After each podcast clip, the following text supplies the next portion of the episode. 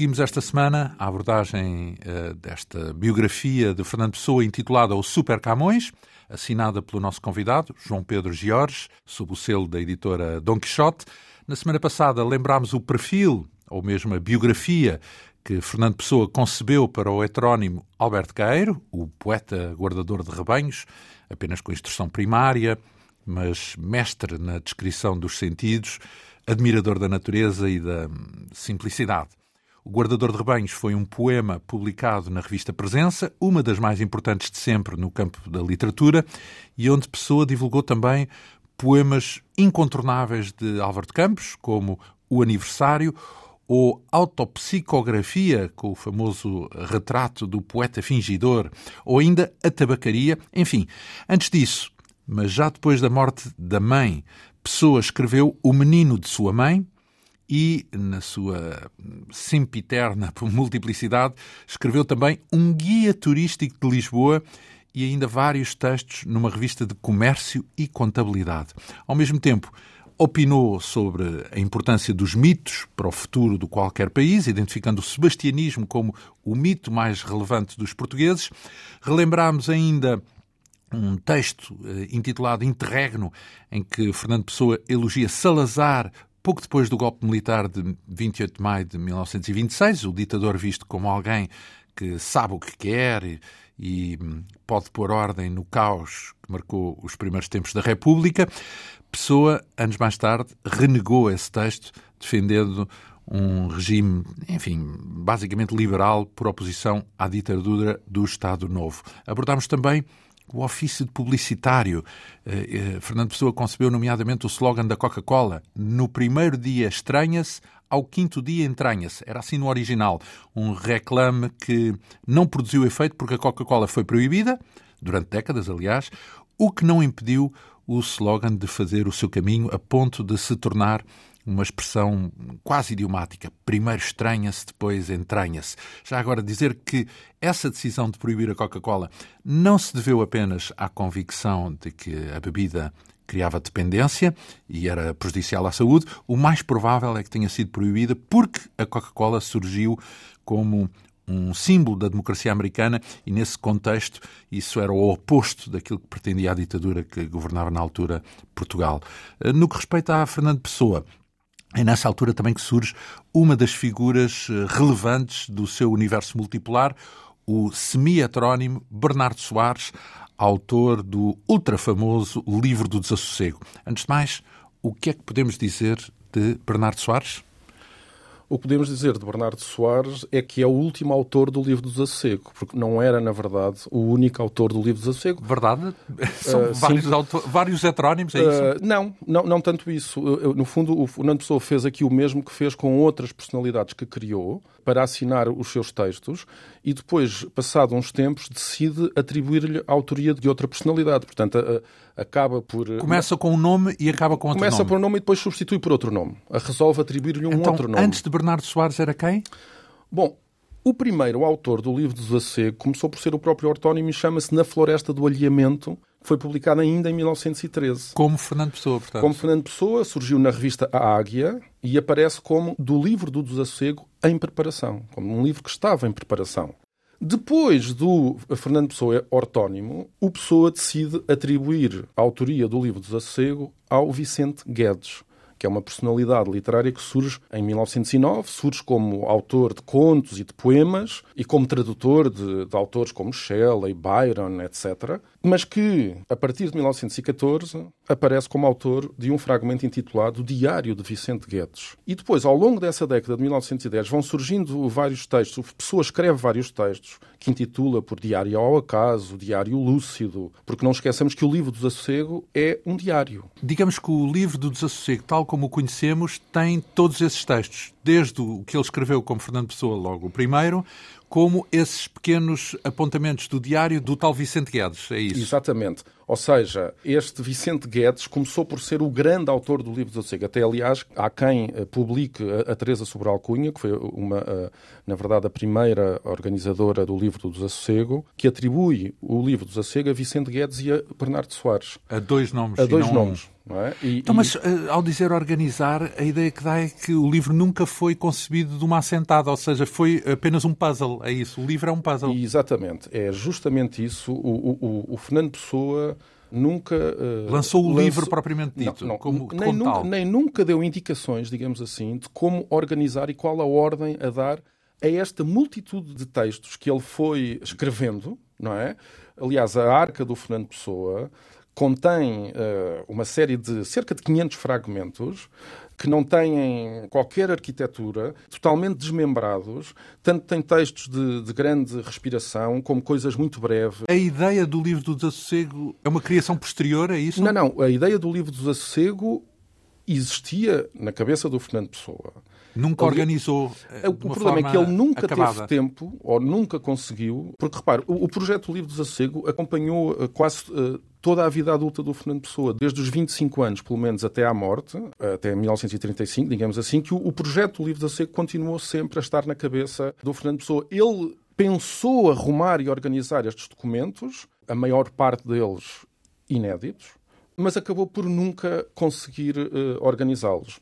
Então é uma recriação, num certo sentido, ou seja, eh, é uma criação a partir daquilo que presumimos ser a intenção dele na sequência, nomeadamente Exatamente. dos desses textos. Uh... Até se podia imaginar várias versões seja, é, do livro do Desassossego. Cada organizador do livro do Desassossego é, um é, digamos diferente. assim, um coautor do livro do Desassossego.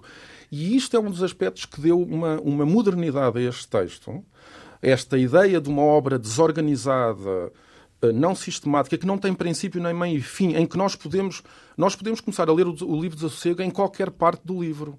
Podemos abri-lo ao calhas, que não perdemos o sentido do livro. É? E isto, de certo modo, fez com que o Fernando Pessoa fosse uma espécie de escritor pós-moderno, anterior à própria pós-modernidade.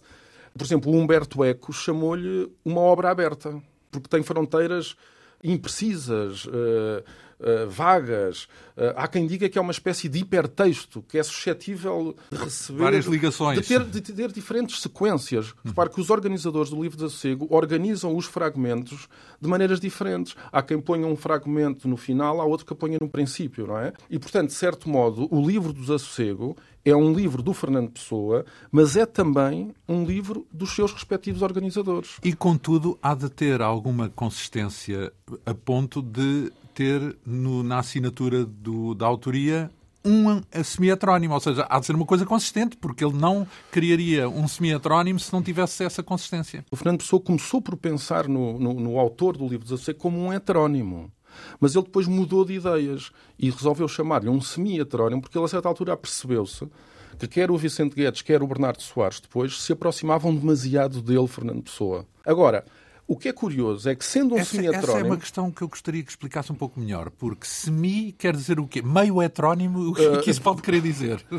Que não é totalmente um heterónimo... Porque tem um bocadinho de pessoa, é isso? Porque um tem, misto de pessoa porque com... tem demasiadas parecenças com o Fernando Pessoa. Então, meio pessoa, quer na meio Bernardo escrever, Soares, é? Quer na maneira de escrever, quer nos aspectos biográficos. Mas deste... se é só meio, a outra metade é o próprio Pessoa. De certo modo, sim, porque repara, o Vicente Guedes e o, e o Bernardo Soares são também uma espécie de burocrata que trabalha nos escritórios da Baixa de Lisboa. Tem, Repara, em, tem em comum isso. Embora o Fernando Pessoa fosse tradutor de correspondência comercial nestas firmas da Baixa de Lisboa, o Vicente Guedes e o Bernardo Soares são ajudantes de guarda-livros também num escritório da Baixa Lisboeta. Podia ser dif... o próprio escritório do Fernando Pessoa, ou seja, o Bernardo Soares ou o Vicente Guedes Era um podia colega ser um colega de escritório do Fernando Pessoa. E há alguma coisa que distinga o Vicente Guedes do Bernardo Soares? O que é curioso é que, tratando-se de um semi-heterónimo, nós conhecemos, se calhar, mais pormenores biográficos ainda do Vicente Guedes e do Bernardo Soares, talvez até do que alguns dos outros heterónimos. Uh, o Vicente Guedes, é, é, é engraçado descrever a forma como o próprio Fernando Pessoa descreve como conheceu o Vicente Guedes. É, parece uma espécie de um conto que o Fernando Pessoa escreveu. Que foi? Como? Eh, o Pessoa diz que conheceu este Vicente Guedes numa recôndita casa de pasto de Lisboa, que ele equipara aqueles restaurantes de vila de província sem comboios, sem estação de comboios. Não é? E o Fernando Pessoa dizia que gostava de ir a estes restaurantes recônditos porque era frequente encontrar aí tipos curiosos. caras sem interesse, mas que depois a quem ele conseguia encontrar interiormente um grande interesse. O Fernando Pessoa diz que, frequentador assíduo destas casas de paz, destes restaurantes, começou a perceber que a certa altura coincidia muitas vezes com um indivíduo magro, mais alto que baixo, de rosto pálido e feições desinteressantes, que ele, aliás, diz vestido com um certo desleixo, mas não inteiramente desleixado, e curvando-se exageradamente enquanto comia, mas menos curvado quando de pé. E o Fernando Pessoa, a certa altura, começou a interessar-se por este Vicente indivíduo. Era este era o Vicente Guedes. Este Sim. era o Vicente Guedes. E o Pessoa, no restaurante, começa a observar este, este indivíduo, que tem um ar abatido, angustiado, de sofrimento. Ele diz que descreve que é aquele tipo de sofrimento que nasce da indiferença que provém de ter sofrido muito. Era um tipo que jantava sempre pouco e que no final fumava tabaco de onça. E enquanto que é o fumava, tabaco de onça já agora? É um tabaco de enrolar, não é? Sim.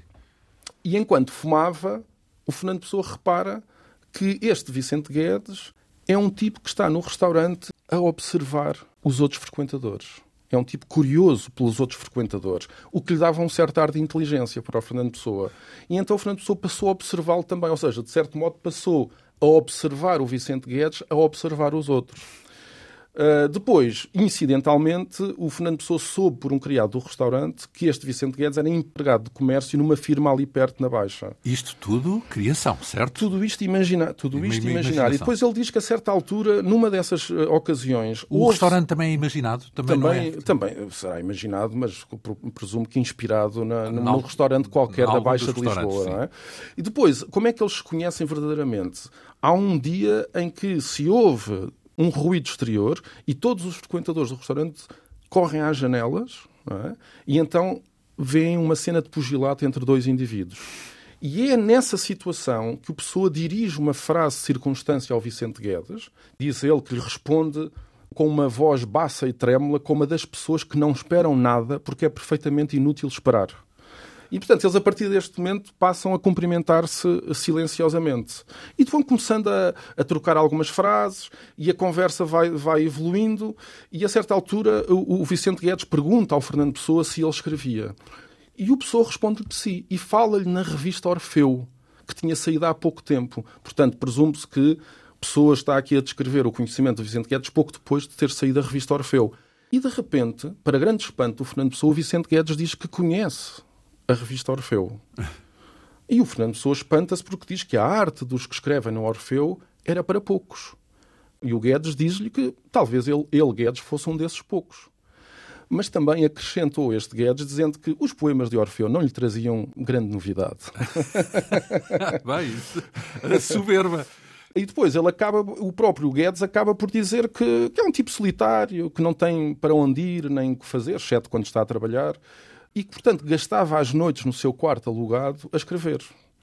E, portanto, eles a partir de começam a ter uma. começam-se a conhecer, jantam juntos, quando saem do restaurante passeiam um pouco enquanto conversam. Já agora, onde é que vem isso tudo? Essa, essa narração sobre. É o próprio Fernando Pessoa que conta estas. E escreve que, descreve em textos. Em textos, em textos, E em cartas, em textos não? que estão na. Não, em textos que estão Na na, arca. Que estão na arca, sim. Portanto, e então, eles começam a conviver. Uh, eles começam a conviver e depois uh, ele percebe, o Fernando Pessoa percebe que o, Guedes vive num quarto alugado, um quarto vulgar, absurdo e barato, que não era diferente de milhares de outros quartos ou de centenas de outros quartos alugados na Baixa de Lisboa, mas que o Guedes tinha mobilado com um certo e aproximado luxo, ou seja, com umas cadeiras, fundas e moles, uns tapetes e uns reposteiros nas janelas. Porque este pormenor do quarto vulgar eh, e barato, mas simultaneamente com alguns aspectos do mobiliário, algum, algum requinte. Qual é que era o objetivo? Segundo o Vicente Guedes, era para criar um ambiente que permitisse dar alguma dignidade ao seu tédio profundo. Como um tédio profundo que ele descreve como uma mão a estrangular-lhe a alma. Portanto, para que o tédio não fosse desconfortável. Ou seja, para que não se tornasse também uma mágoa física. E, portanto, o Fernando Pessoa, a certa altura, percebe que ele eh, terá sido talvez o único amigo que este Vicente Guedes teve na vida. E surpreende-se também porque, eh, a certa altura, este Vicente Guedes, que, que o Fernando Pessoa percebe que, que é um tipo que abdicou de todos os fins e que gozava lentamente o não ter ambições nenhumas. Era um tipo que se comprazia no seu próprio anonimato, no facto de não ter ambições, eh, não ter quaisquer tipo de desejos, e que o seu único instinto era a inércia, a indiferença, o tédio, etc. E que, portanto, eh, a certa altura o Fernando Sousa surpreende-se porque este eh, indivíduo, a certa altura, pede-lhe para que o Fernando Pessoa mais tarde lhe publique o que ele escreve o que ele chama uma biografia de alguém que nunca teve vida ou que viveu definitivamente a anestesia interior. E isso já se pode considerar eh, uma ideia que resume o, o livro do desassossego? Ou isso é... uh, de certo modo, em parte, sim. Uh, o, porque o livro do desassossego é um universo bastante. Uh, disperso, antes mais. Sim, é, é, disperso, não é? Mas é como o Fernando Pessoa em tudo, é um que está cheio de, de paradoxos, de de contradições, não é? E isso nós vamos perceber sobretudo a partir do momento em que, a certa altura, aparece o Bernardo Soares, que aparece sobretudo no final da década de 20, não é? Portanto, aparece muito mais tarde o Bernardo Soares. Quando se diz aparece, está a falar naquilo que ele descreve na biografia do Bernardo Soares ou aparece como autor Em que ele de... decide, ou seja, o Bernardo Soares apareceu-lhe antes de ser o autor do livro do Desassossego. Apareceu. Aparece também como autor de, de, de contos e de poesias. Só mais tarde é que ele decide pegar neste, nesta invenção, Bernardo Soares, e eclipsar o Vicente Guedes Deixa de falar do Vicente Guedes? Deixa de falar do Vicente Guedes. Bernardo Soares torna-se o autor do livro do Desassossego.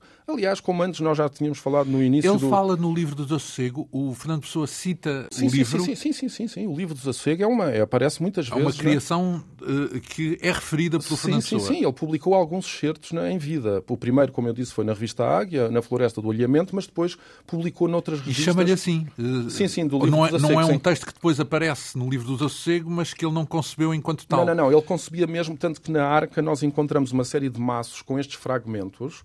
Já para uh, serem um dia organizados como um volume. Na arca, nós encontramos uma multitude de papéis, ou seja, o livro do Desassossego é composto de uma série de folhas, muitas vezes soltas, escritos em, em, em, diferentes tipos de papéis, desde papel almaço, papel manteiga, papel de embrulhar bolos cortados, guardanapos de papel. Mas isso quer dizer que era repentista? Era isso que era ele escrevia e, quando, portanto, quando calhava? E ele, de repente, junta tudo isto, sem lhe dar uma ordem propriamente. Muitos deles nem estão datados. E para vai um dia organizar. Para um dia organizar, muitos deles em envelopes que têm depois cá fora LB livre do desassossego. Ah, pronto. Portanto, ele então já é assumido isto... desde o início com esse objetivo. Então, já agora aqui um parênteses, porque falamos da arca e eu gostava que me dissesse o que é a arca. Porque a arca é aquilo que a gente presume ser uma arca, no sentido literal, onde Exatamente. guardava tudo o que escrevia, é isso? Exatamente, era uma arca, era o que ele tinha no quarto. Quem, quem é que... Essa arca está na casa Fernando Pessoa, é isso? Uh, não, não, não. não. Essa, a arca fisicamente foi, foi vendida a um colecionador. A um, Mas o seu conteúdo um colecionador é brasileiro que, foi... que vive no Brasil. O seu conteúdo é que foi... Retirado foi, foi retirado e está na Biblioteca Nacional. É? Para Foi, ser estudado, Para fundo. ser estudado e é aquilo que está na Biblioteca Isso é Nacional. Que é? São milhares de documentos, milhares de São, escritos? Acho, julgo que andam à volta de 35 mil documentos. É? E, Pronto, e... dos quais apenas uma pequena parte foi editada em vida. É isso. Dos quais Portanto, uma pequena parte foi editada em podemos vida. Podemos presumir sim. que quase tudo o que lá estava na arca Já... não tinha sido editado enquanto ele foi vivo. Sim, a, a esmagadora maioria não tinha sido publicada em vida, mas muita coisa também tinha sido publicada dispersa em jornais e revistas, como temos vindo a, a verificar certo. aqui na, nestas sessões. E então, voltando então à nossa narrativa, nessa tal arca encontramos esses maços que estão uh... organizados com LD, livro Sim. do desassossego, era Sim. o que estava em perspectiva. Como é que ele descreve então quem é Bernardo Soares? Já sabíamos quem era o Vicente Guedes. Sim, ele vai desenvolver ainda mais uh, a, a, a, biografia deste autor do livro do desassossego. Também é um ajudante de guarda-livros, o Bernardo Soares, portanto, tal como o Vicente Guedes. Também trabalha num escritório da Baixa de Lisboa, portanto, tal como o Vicente Guedes. E também o Bernardo Soares, a certa altura, a escrita deste diário é o seu grande objetivo. Mas o Pessoa, em relação ao Bernardo Soares, vai introduzir aqui uma série de, de aspectos biográficos depois até vão lembrar alguns dos outros heterónimos. Portanto, ele diz que o Bernardo Soares nasceu na província, perdeu a mãe quando tinha apenas um ano, e dela não tinha, obviamente, qualquer memória. Aliás, o próprio Bernardo Soares diria tudo o que há de disperso e duro na minha sensibilidade vem da ausência desse calor e da saudade inútil dos beijos de que me não lembro. Sou postiço. Acordei sempre contra seios outros, acalentado por desvio. Portanto, e, e aliás, ele reconhecia que a saudade de não ser filho, porque ele diz que nunca foi filho, porque a mãe morreu com um ano, talvez estivesse na origem desta sua indiferença sentimental, que é o que nós encontramos no, no livro do Desassossego. Depois da morte da mãe, nós vamos encontrar aqui uma figura que atravessa toda a imaginação do Fernando Pessoa, que é umas tias velhas, umas tias avós, umas tias velhas, novamente, umas tias na província que tomam conta do rapazinho. Não é? Eu acho que isso é um clássico, é, é, das é, tias que tomam conta uh, dos rapazes. Que... Sim. Depois, o pai, o Bernardo Soares, quando tinha 3 anos, o pai matou-se. Portanto, uh, também, de certo modo, ele nunca conheceu o pai. E, portanto, grande, as suas grandes figuras são estas tias velhas. Ele, aliás, ao longo do livro do Desassossego, recorda vagamente essa casa escura e velha da infância na província. Lembra-se destes cheirões infinitos a petróleo com as tias velhas, o som crescente da chaleira, o chá que lhe sabia a repouso, o guarda-louça enorme, os jogos de paciências das tias com um velho baralho de cartas e lembra, sobretudo, o sossego inútil de tudo aquilo. E esta, aliás, vai ser uma das grandes ideias do livro do Desassossego, esta ideia da inutilidade de tudo. De que nada, de que nada, coisas, relevante. nada é importante, nada tem, na verdade, uma grande utilidade. Já agora, se quisermos pegar só na palavra desassossego, a quem é que podemos atribuir esse sentimento? É ao escritor, ou é aquilo que ele vê, ou é ao próprio Fernando Pessoa? Alguém está desassossegado, é o que se poderia depreender do livro, mas quem?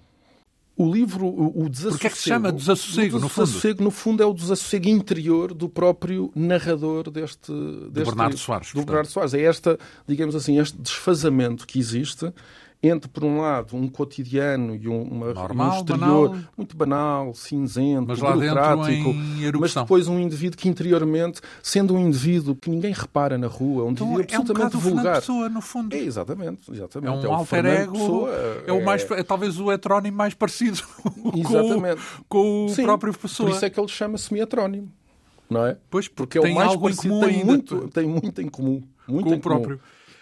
Depois este Bernardo Soares eh, mais, ainda eh, vem para Lisboa pela mão de um tio que lhe arranja um emprego num destes escritórios. Ele depois acaba por se tornar um, ajudante de guarda-livros eh, vai mudando de escritórios e quando está a escrever o livro do Desassossego está a trabalhar na empresa Vasques e Companhia, que é um armazém de fazendas na Rua dos Douradores. E eu digo Vascos porque ele refere o patrão Vasques, também é uma das referências neste livro do Desassossego. Portanto, o, o, digamos assim, o Bernardo Soares é este burocrata cinzento e anónimo que se anula e que se apaga silenciosamente, ele diz mesmo como num encolher de ombros da inteligência, ele apaga silenciosamente atrás da sua secretária, da sua máquina de escrever, dos mata-borrões, dos tinteiros, dos papéis presos com clipes, das pilhas de livros de registros daquele escritório, não é? dos arquivos, etc. É um apagado burocrata mas depois é um extraordinário observador da vida que o rodeia. Na verdade, podemos dizer que o Bernardo Soares é um viciado na observação dos seres humanos. O seu passatempo, de facto, na verdade, é espiar as pessoas. É imaginar as vidas das pessoas que ele vê na rua, imaginar os seus segredos, é? imaginar todas as suas, uh, os seus sonhos, as suas ambições, os seus desejos, etc. E há, eu tive, digamos assim, a sistematizar três locais de observação do Bernardo Soares. Primeiro é o próprio escritório, não é? O interior do escritório. Ele observa os seus colegas de trabalho e o patrão em particular, que segundo ele são a essência da monotonia, da repetição, do tédio. Depois há um segundo, digamos assim, laboratório ou local de observação, que são as próprias ruas.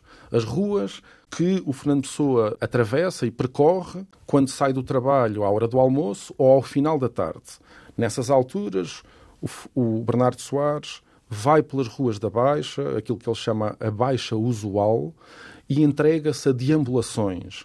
Vai vagueando, bêbado de se sentir. E vai passando pela Rua da Prata, a Rua dos Fanqueiros, a Rua dos Douradores. Por vezes vai até à Beira-Rio para ver o Tejo.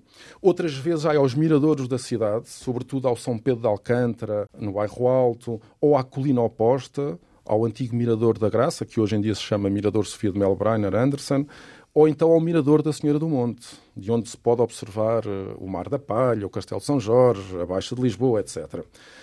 Nesses miradores, que abrem para as vistas panorâmicas sobre a cidade, o Bernardo Soares contempla a grande extensão da cidade vista à luz universal do sol. o colorido variadíssimo de Lisboa. É? Então, mas isso ainda é o segundo dos ambientes, não é? Este Porque é o é segundo rua. dos ambientes. Ainda há um terceiro ambiente. Mas este, eu queria só aproveitar aqui para, neste segundo ambiente das ruas, das ruas e dos restaurantes, porque é neste, neste ambiente que ele se põe a meditar sobre as pessoas que caminham na rua e que se cruzam com ele. E ele considera esse ambiente, essa, esta vida corrente, as pessoas que ele vê ir, ir e vir, como um espetáculo aliciante. Para ele, ele fixa-se sobretudo na banalidade vulgar dos seres sem particularidade, na mediocridade satisfeita dos indivíduos pacatos, não é? que não trabalham para ser imortais, nem para ser famosos, nem sequer para serem aplaudidos, que vivem e sofrem discretamente. Uhum. Este é que é o grande uh, objeto de observação. observação e estas pessoas são estas pessoas. Se calhar essa descrição do senso comum é o que explica, em boa medida, o sucesso do livro, porque o livro, de facto, é muito fácil. Exatamente. Qualquer pessoa, Qualquer pessoa. identificar-se com alguma parte daquilo que lá não, vem. E sobretudo não é? o que eu acho é que isto, o grande sucesso deste livro é que os leitores se identificam, a, maioria, a maior parte deles, como seres anónimos, seres, seres, anónimos, vulgares, quem ninguém presta atenção. E o que é que o Bernardo Soares faz aqui? E leva essa banalidade e mostra que nessa banalidade pode existir algo de mágico, algo de fantástico. Não é? Eh, eh, ele fala, por exemplo, do, quando está a almoçar num restaurante começa a reparar nos cozinheiros e nos criados, que trabalham há 40 anos naquele mesmo restaurante, a fazer todos os dias a mesma coisa. E ele diz assim: pergunta-se, que vidas são as destes homens? Há 40 anos que aquela figura de homem, o cozinheiro, vive quase todo o dia numa cozinha. Tem umas breves folgas, dorme relativamente poucas horas, vai de vez em quando à terra, de onde volta sem hesitação e sem pena. Armazena lentamente dinheiro lento, que se não propõe gastar adoeceria se tivesse que retirar-se da sua cozinha, definitivamente, para os campos que comprou na Galiza. Está em Lisboa há 40 anos e nunca foi sequer à rotunda, nem a um teatro. E há um só dia em que foi ao Coliseu. Casou não sei como nem porquê, tem quatro filhos e uma filha. E o seu sorriso, ao debruçar-se de lá do balcão em direção aonde eu estou, Bernardo Soares, não é? Exprime uma grande, uma solene, uma contente felicidade. E ele não disfarça, nem há razão para que disfarce. Se a sente, é porque verdadeiramente a tem, essa felicidade, não é? E depois ele refere, eh, a certa altura, refere o caçador de leões para demonstrar. O oposto? O oposto. Não, não é bem o oposto. O que é extraordinário é que ele refere o caçador de leões e diz que o caçador de leões deixa de sentir aventura para além do terceiro leão. Vai parar ao entanto, mesmo. É vai parar ao... No entanto, o cozinheiro monótono do restaurante vulgar onde ele almoçava e jantava, para esse cozinheiro, um pequeno incidente de rua que o chama à porta, como uma cena de bufetadas na rua, tem sempre qualquer coisa de apocalipse modesto. Não é? E, portanto, de certo modo, a conclusão que ele diz é este cozinheiro escapa à monotonia mais facilmente do que o caçador de leões não é? Pois, porque para isto... ele pouquinho é preciso para escapar à monotonia. Portanto, isto é, voltamos a esta ideia de que é este o livro... elogio da normalidade. É, é o elogio, da, no fundo, é, é uma espécie de... Da banalidade ou da sacralização do, do, banal, não é? Sim, de, sim. No fundo, ele, estes pensamentos do livro de Desassossego infundem nas pessoas comuns um de sagrado e ternura na sua banalidade. Sim. É? Explica, aliás, porque é que, de facto, eh, à escala global e mundial... Sim é, sem dúvida, o segmento mais popular de Fernando Pessoa, certo? Sim, ah, é Até livro... tenho ideia de que há uma livraria não sei onde Sim cuja missão é vender livros de desassossego primordialmente e, portanto, ah, não sei se é na Noruega. Não, enfim. e foi o livro de, é o livro de desassossego que tra, tem trazido muitos estrangeiros a Portugal. Quer dizer, é, de certo modo, se não fosse o livro do desassossego, o Fernando Pessoa se calhar não era um, um autor muito conhecido global. no estrangeiro, pois. não era um autor tão global. Porque esta forma como ele, esta ternura que ele, no fundo, coloca nestas, normal. nos transeuntes normais. Então, mas estávamos uh... a falar de três meios, não é? Falámos do ah, escritório, sim, sim, sim, falámos da rua e dos restaurantes, ainda falta o terceiro. Ah, mas deixe-me só referir aqui uma coisa ainda, uh, é que esta ideia da felicidade deste cozinheiro tem a ver com uma coisa muito importante no Fernando Pessoa, que é uma coisa que ele de facto sente falta nele próprio, porque o Fernando Pessoa é um tipo hiperintelectual, está permanentemente a pensar e a ter consciência de si próprio e de tudo. E a felicidade destes cozinheiros e destes criados é que não têm consciência de ter consciência. Para ele, viver é não ter consciência de que se está a viver. A partir do momento em que nós estamos conscientes da vida, deixamos de a gozar inteiramente. É? Espontaneamente. É? E, e, então, e esse, ele... por acaso, é uma ideia que eu acho que é das mais, uh, vá lá, correntes quando se pensa em Fernando Pessoa que é, uh, às vezes fala-se até da ceifeira, não é? Portanto, Sim. porque, porque... Não, e ele refere muitas vezes às crianças, dá muitas vezes o exemplo das crianças como verdadeiramente os seres mais extraordinários. É, que, é, que é quando é natural e não... eles possuem a arte de, de aquilo que ele chama de irrealizar. Ele lembra, por exemplo, que quando as crianças estão a, a brincar com bonecas.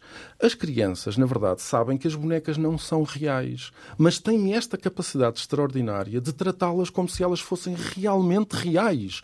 E choram e desgostam-se quando as bonecas partem, se perdem. Não é? E ele vê nas crianças, por exemplo, diz que as crianças, no livro da SEG, diz que as crianças são muito literárias. Ele dá um exemplo muito engraçado em que diz uma criança que uma vez ouvi querendo dizer que estava à beira de chorar, em vez de dizer tenho vontade de chorar, que é como diria um adulto, esta criança disse tenho vontade de lágrimas.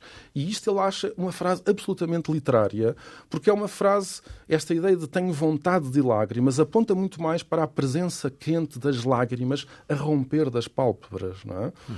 Depois, então, temos um terceiro uh, lugar. lugar que é, na verdade, o seu quarto, a janela do seu quarto. Aliás, a janela é um dos grandes protagonistas tópicos. dos tópicos, é a janela do seu quarto em que ele, muitas vezes de luz apagada e espreitando pelos espaços abertos das cortinas, vai examinando de maneira furtiva Mas a janela do quarto não é, no fundo, a rua na mesma? Mas não é... Já é uma é... rua da Baixa, é uma rua da Baixa também. Então, mas que não é a mesma coisa que o segundo lugar que descreveu da rua das pessoas... Mas é diferente estar a passear pelas ruas da Baixa e a ver as pessoas a circular a onde... e a ver da janela, a janela, o que é que ele vê da janela? Vê, sobretudo, as janelas do outro lado da rua, estão muitas vezes, e, e, no quarto ele sobretudo está, observa sobretudo à noite ou ao final do dia, ele vai, olha para as janelas iluminadas dos outros prédios e põe-se a meditar do destino das pessoas que vivem e dormem nessas casas, Isso que sonham e sofrem. O Hitchcock, a janela indiscreta. Exatamente, a janela indiscreta que é imaginar o que se passa na janela da frente. Enfim, com um picante mais sim, sim, sim. Eh, policial. Mas, sobretudo, sobretudo, o que estas janelas têm são, uma, são, na verdade, é uma metáfora, porque o Bernardo Soares dirige-se muitas vezes à janela como quem vai olhar para o exterior, mas, na verdade, ele vai olhar para o seu interior. E ele, de repente, surgem visões de fugas, vestígios sonhados de ilhas longínquas, outras paisagens, outros eus. E, portanto, de certo modo, as janelas não dão apenas para a vida exterior, na verdade, são também uma moldura por onde nós vamos vendo Imaginação. os pensamentos do Bernardo Soares. E, portanto, ele vai se projetando também num mundo fictício, no mundo dos sonhos, da imaginação. Ele diz mesmo: senta-se naquelas cadeiras fofinhas e, e, e, moles, e ele diz a certa altura, a certa altura fecha as, a janela. Estas cadeiras que estão no quarto do Vicente Guedes. Exatamente. e portanto, ele a certa altura fecha a janela, por vezes fecha a janela, deixa de observar estar à janela e senta-se nessas cadeiras e imagina-se um major reformado num hotel de província à hora depois de jantar. É? Portanto, digamos assim, de certo modo, uh, o livro do Zassego é o livro da existência humana como essencialmente hum. anónima Sim. e do anonimato como sublime. Esta ideia da, do, e da grandiosidade, do nada, do inútil. É? Fez caminho uh, enquanto livro do desassossego ainda com ele vivo? Não, não, não, é de uma... todo, de todo, de todo, é, todo. é, algo que só aparece bem Só bem muito posterior. mais tarde, muito mais tarde. Posteriormente uh, é que aparece... Então isso quer dizer que à escala global o, o, lado universal de Fernando Pessoa também é tardio. Também, ou seja, no, no seu tempo ele não era conhecido à escala global. Portanto, não, à escala global não era de é todo. Muito não, é, não era de todo. Agora, é, é curioso, já agora, uh, o livro não foi conhecido em vida, foi publicado em algumas revistas, em alguns, alguns certos foram publicados em vida do Fernando Pessoa, mas é curioso uh, referir aqui um aspecto uh, muito engraçado relativamente à primeira edição do livro do Desassossego, que é uma edição pirata. Quem é que publicou esta edição pirata? Foi a, primeira, publicação foi do livro do Sega de 1961 e foi feita por um senhor chamado Pedro Veiga, mais conhecido por Petros que era tio do político e fundador do PPD-PSD, o Miguel Veiga, não é? do Porto. Como é que este livro surge e como é que surge este interesse? O interesse deste Petro ocorre num, num contexto de, de um episódio muito engraçado. É que em 1963, quando o Petros tenta completar essa primeira edição do Livro da Sossego, que tenta incluir mais excertos, na Livraria de Divulgação do Porto, há uma exposição sobre o Fernando Pessoa. Era uma exposição organizada pelo José Augusto Seabra e que tinha uma pequena parte do espólio do poeta, então inédito. Portanto, então não foram expostos alguns manuscritos do Fernando Pessoa.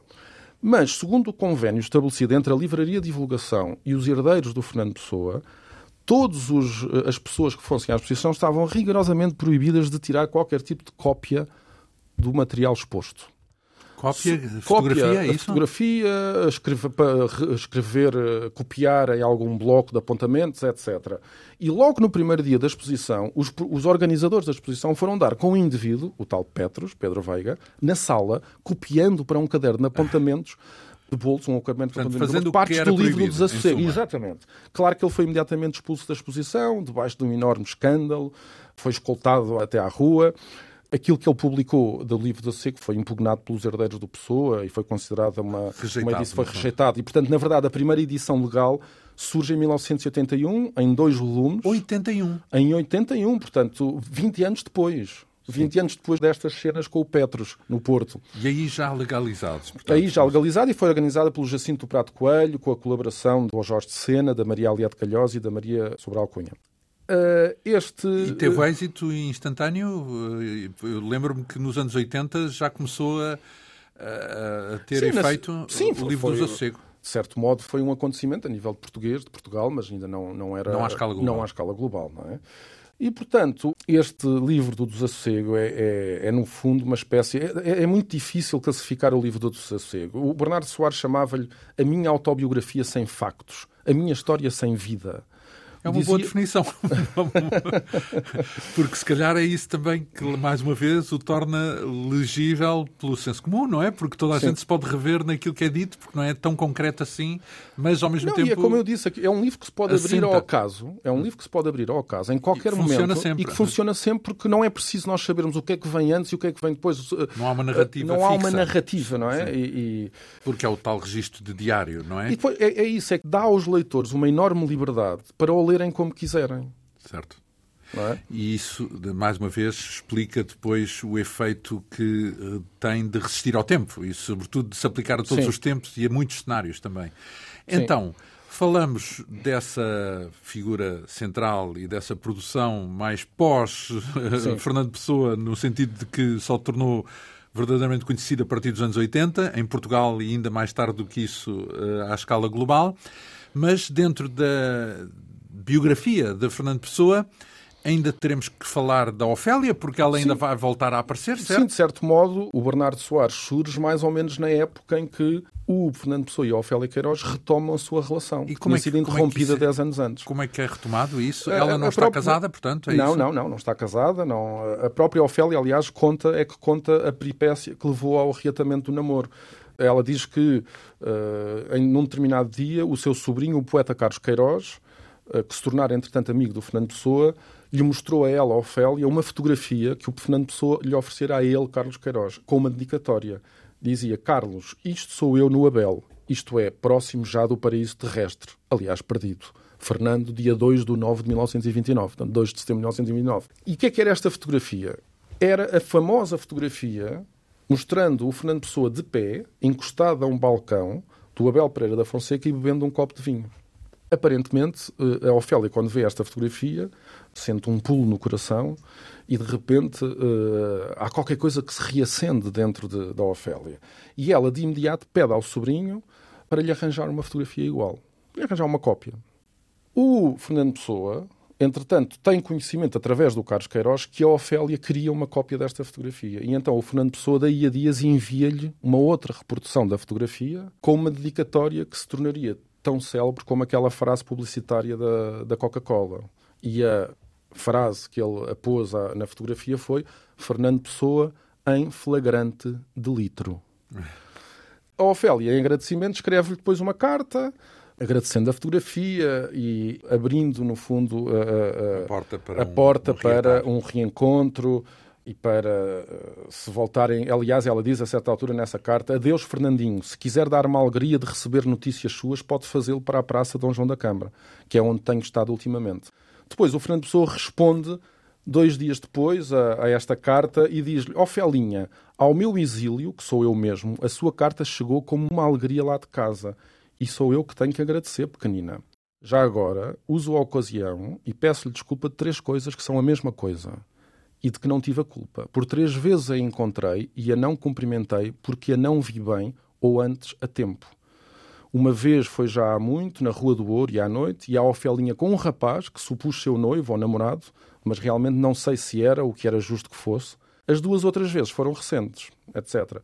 Termina dizendo outra coisa, reticências. Não, não, não é nada, boca doce. E termina assim a carta. E, portanto, a partir daqui eles começam a encontrar-se, uh, o, o, namoro uh, uh, recomeça. Mais uma vez às escondidas, ninguém sabe, certo? Sim, mais uma vez discretamente. discretamente.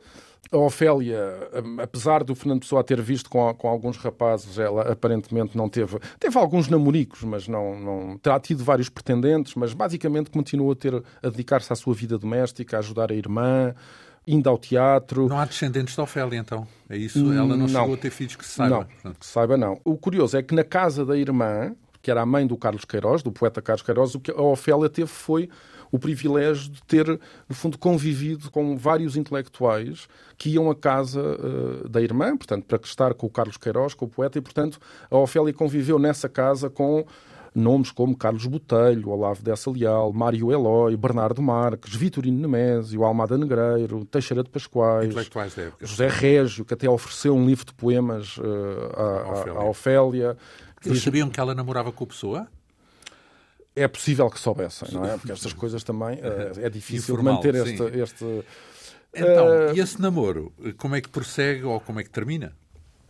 Termina, é, um, é um namoro muito mais curto, julgo que nem chega a um ano propriamente, teve meia dúzia de meses, mas rapidamente, aliás, a, a relação começa a degradar-se muito mais depressa do que na primeira fase, porque a Ofélia rapidamente começa nas cartas a manifestar incerteza, insegurança, zanga-se porque fica à espera numa paragem do elétrico e o Fernando Pessoa não aparece.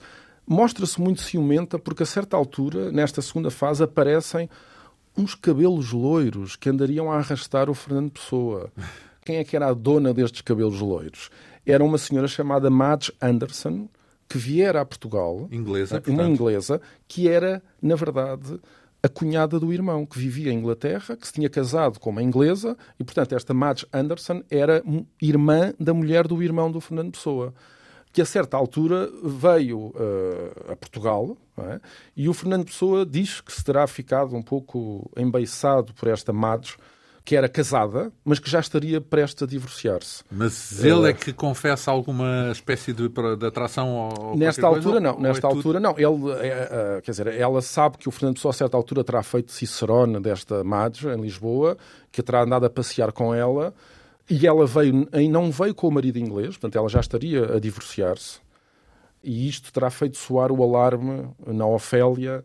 Uh... Portanto, irmã de uma mulher do irmão do, do Pessoa, é isso? É? Exatamente, é? portanto, a cunhada do irmão do Sim, Pessoa, que vivia, irmão, que vivia em Inglaterra, o, o, na verdade, o chamado o, o seu irmão João Maria Teve Nogueira alguma Rosa. sequência esse Depois, uh, mais tarde, uh, no último ano de vida, ela volta a Portugal aliás, um artigo uh, importante do investigador José Barreto sobre, que só dedicado a este encontro, é? chama-se A Última Paixão de, de Fernando Pessoa, uh, sobre, porque eles trocam poemas nesse último ano, em 1935. Em inglês, portanto, é isso? Uh, sim, sim, sim, sim, sim. sim.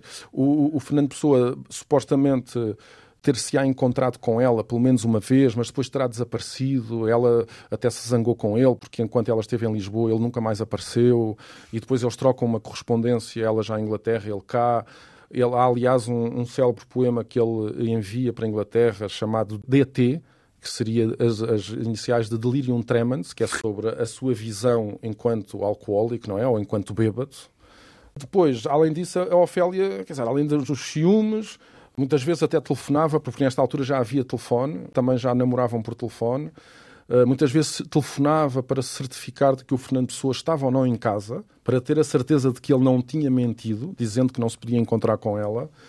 Queixava-se muitas vezes que o Fernando Pessoa não lhe escrevia, queixava-se dele não aparecer porque preferia ficar no Abel Pereira da Fonseca. Aliás, o, o consumo do álcool, a certa altura, tornou-se um, grande, um elemento de tensão entre os dois.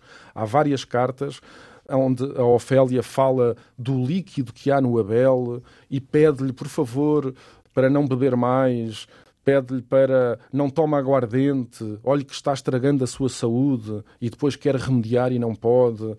Também nesta altura também continua a intrometer-se entre os dois a, a, irritante figura do engenheiro Álvaro de Campos, é? que tanta repulsa provocava na Ofélia. E depois a Ofélia, esta, nesta fase, é, uma, é, uma, é um período de namoro bastante até uh, angustiante, porque nós vemos a Ofélia a escrever profusamente cartas longas e maçudas, muito teatrais, com tendência para exagerar as suas emoções. Ela própria, a certa altura, fica insegura em relação às suas cartas, se não estará a ser aborrecida. Ela pergunta: As minhas cartas não aborrecem? Não as acha longas demais? O Fernandinho escreve tão pouco. O Fernando Pessoa, pelo contrário, mostra-se muito mais comedido nas cartas, mais uma vez, não é? A certa altura prefere telefonar e, quando escreve, muitas vezes opta pelo registro cômico ou entra em rodeios. Ou seja, ele, em vez de falar de sentimentos, entretinha-se com brincadeiras literárias e escrevia coisas engraçadas, como toda a gente que tem as mãos frias deve metê-las dentro das pias. Para quem mexe. As... Parece um destrava-línguas. É, é, depois ele fala de para quem mexe as orelhas em jejum. E depois diz: bebe bifes de bois, espirra só meia vez, se penteia com bolos reis, canta até que o telhado derrete ou cola selos nas unhas dos pés. Portanto, ele, ele muitas vezes, digamos assim, que está, foge da efusão o, sentimental é de, de, e, fundo, refugia-se nas brincadeiras, não é? E, e... Mas pronto, mais uma vez, pode, o que terá... Pode, isto pode-se resultar do estado ébrio, que é uma pessoa que começa, também, começa também, a, também, também. Mas pronto, a fazer resulta humor... também de, uma, de, um indivíduo que era também, a certa altura, muito, que, era, que tinha um sentido de humor, não é? E gostava das brincadeiras, Sim, não é? Não, mas não propriamente apaixonado, porque isso não... Não, não... propriamente apaixonado, é, sobretudo porque a Ofélia, mais uma vez, volta a insistir no casamento, na ideia ah, do casamento. E ela diz mesmo: Tenho ânsia de ser sua esposa. E o Fernandinho não tem de ser meu esposo? E eu acho que isto. Ele responde? E não. Ele, não, ele a certa altura há uma carta muito citada em que ele a certa altura explica que, na verdade, a sua prioridade é a escrita, é a obra literária. Ele, aliás, diz, nesta carta, ele diz: Cheguei à idade em que se tem o pleno domínio das próprias qualidades e a inteligência atingiu a força e a destreza que pode ter. É, pois, a ocasião de realizar a minha obra literária. Toda a minha vida futura depende de eu poder ou não fazer isto, e em breve.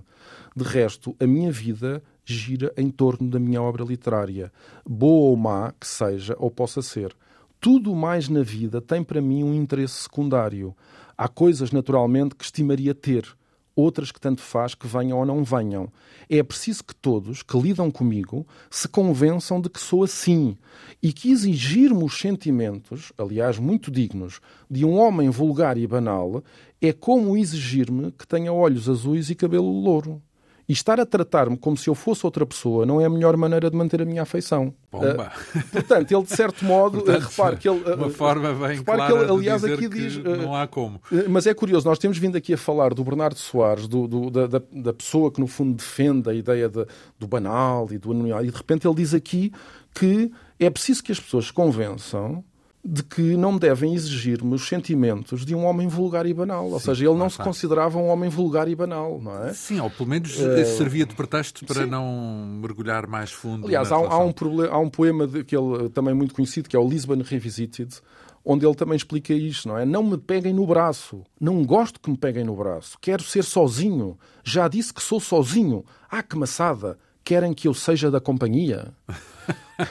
Portanto, de certo modo, ele, a, a, entrega total à literatura impedia-o de aceitar estes outros compromissos. É? E ele percebeu que, a certa altura, que esta namorada, se ele casasse com ela, a sua realização seria uma e, e que esta, este objetivo seria não resultaria não pronto. resultaria não é portanto uh, então ele tem quantos anos quando uh, se encontra com a Ofélia pela segunda vez portanto uh... portanto em, em 29 não é ele está há seis anos da sua morte em 35 uhum. ele morre com 47 não é portanto uh, teria uh, 30 e poucos. 30 e tantos. Sim, estaria, perto, então... estaria perto dos 40, não é? Ora bem, ainda antes de fecharmos a conversa desta nossa hora, está bem de ver que ainda vamos falar para a Sim. semana. Falta, há aqui um personagem que é importante, um francês chamado Sim, Pierre que aparece também nesta altura, uh, digamos assim, aparece uh, em fevereiro de 1930 que é o Pierre Courcade, que foi um dos grandes divulgadores da cultura portuguesa, um nome importante que não devemos esquecer mesmo. E isto é curioso, repare que o Fernando Pessoa, sendo um, indivíduo que publicou poucas coisas em vida, este Pierre Courcade, que começou por ir a Coimbra, conheceu as pessoas da revista Presença, leu as coisas da falaram-lhe do Fernando Pessoa, é? que lhe recomendaram esta obra do Fernando Pessoa. Este Pierre Rourcade tinha então era apenas um jovem com 22 anos é? e que quando vem a Lisboa vindo de Coimbra conhece o Pessoa apresentado pelo Carlos Queiroz, mais uma vez, o, o sobrinho da Ofélia. E mais tarde o, o recado evocaria os encontros com. Ele encontrou-se várias vezes com o Fernando Pessoa no Café Martinho da Arcada. E ele descreve-o, aliás, como um homem pouco acessível e disso consciente. Um tipo que se refugiava deliberadamente, salvo para alguns íntimos, num apagado anonimato. Uh, ele depois diz assim: o homem, o Fernando Pessoa, era tal como esperava, isto é, nenhum transeunte que na rua com ele se cruzasse pensaria em virar-se para o rever pela sua impessoalidade, pela sua sobriedade, não é? é um tipo sem. Eh, mas, no entanto, apesar desta discreção, o recado diz que uh, sentia uma vibração naquela voz, sentia um brilho febril no olhar do Fernando Pessoa por trás daqueles óculos banais, não é? E ele dizia mesmo que por trás daquele traje de empregado de escritório havia um não sei quê de aristocrático. Ora, este o recado, a certa altura fica maravilhado com a poesia do Fernando Pessoa e resolve traduzir alguns poemas do Fernando Pessoa e publicar um artigo uh, numa revista francesa de Paris, a Contact, onde a obra do Fernando Pessoa é muito referida, aparecem poemas traduzidos, é? portanto, na verdade, ainda em vida do Fernando Pessoa, o nome do Pessoa aparece referido em França, não é? E já com uh, traduzido, É um primeiro é? momento da internacionalização. Digamos é assim, de certo, assim, é de facto o primeiro momento, não é? O que é curioso porque uh, é algo que muitas vezes muitos autores nem sequer conseguem durante toda a sua vida, por muito que produzam, não é? E, portanto, este Pierre Rourcade depois foi um grande divulgador da cultura portuguesa, não apenas do Pessoa, não é? Uh, e de certo modo ele foi ele que o primeiro a apresentar aos franceses esta heteronimia pessoana. Ele fala mesmo de quatro nomes, quatro obras, em que o mesmo homem sucessivamente se perde e ressuscita conforme a inspiração do momento. Quatro encarnações que, ao mesmo tempo que as outras, vivem uma existência completa, surgem, lutam e algumas morrem, deixando uma obra póstuma. É uma boa definição para aquilo que é o universo pessoano e os seus heterónimos, digamos assim. Enfim, falta-nos ainda abordar outras personagens e outros episódios, não muitos, porque já estamos a aproximar-nos do final uh, deste percurso biográfico de Fernando Pessoa. Ainda vamos falar de Alistair Crowley, por exemplo, vamos falar da mensagem, daquilo que foi a, a ideia de Pessoa sobre Salazar e depois, finalmente, do seu desaparecimento, da sua morte. Tudo isso terá que ficar para a próxima semana. Muito obrigado, João Pedro Jorge, por nos trazer aqui esta biografia intitulada O Super Camões, dedicada a Fernando Pessoa, numa edição Dom Quixote, eh, com mais de 900 páginas. Esta quinta essência hoje teve o apoio técnico de Leonor Matos, produção, realização e apresentação de João Almeida. Nós regressamos de hoje a oito dias. Bom fim de semana.